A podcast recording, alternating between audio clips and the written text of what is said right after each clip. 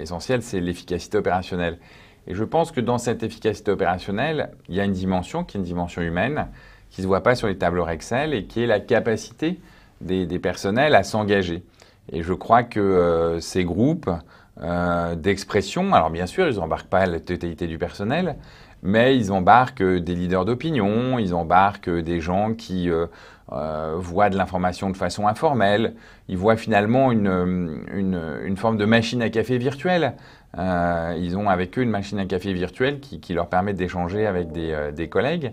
Euh, et, ça, c'est une efficacité euh, opérationnelle parce que euh, nous, on fait partie des gens qui croyons encore à la machine à café et au caractère informel des échanges et à l'efficacité de, de l'efficacité des échanges informels autour de la machine à café.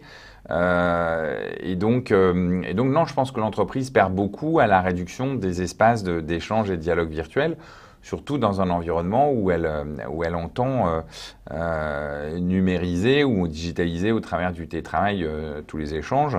Parce que, évidemment, au nom de la réduction des coûts, le télétravail n'est pas forcément un télétravail souhaité, mais c'est un télétravail subi.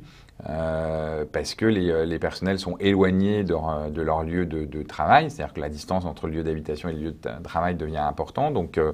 Le télétravail apparaît comme un refuge parfois parce que les conditions euh, de, sur les sites sont, aussi euh, très difficiles. Donc les gens, euh, les gens préfèrent être chez eux pour avoir un peu de tranquillité plutôt que d'être dans des espaces FlexDesk. Donc, au final, il y a besoin en fait de cet espace numérique, de cet espace d'échange numérique.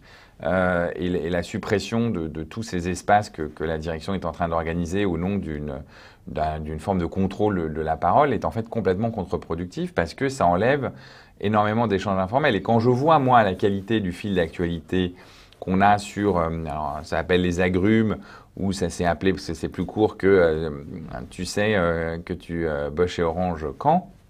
donc ça s'est appelé finalement les agrumes. C'est une autodérision sur, sur le nom de notre entreprise.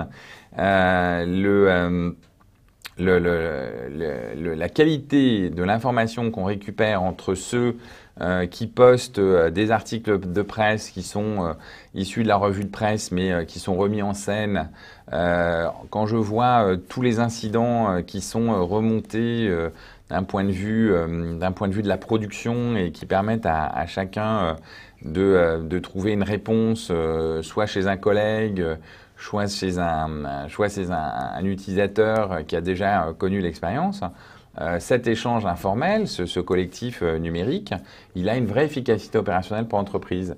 Et l'entreprise, en fait, le méprise. Elle le méprise euh, parce que, puisqu'elle elle supprime les outils qui le, qui le permettent. Et je pense, quand je dis l'entreprise, pas l'entreprise, en réalité c'est la direction, parce que l'entreprise c'est nous. Et, je pense que c'est une réaction saine de la part du, collectif des, des, salariés que de, maintenir en fait des groupes.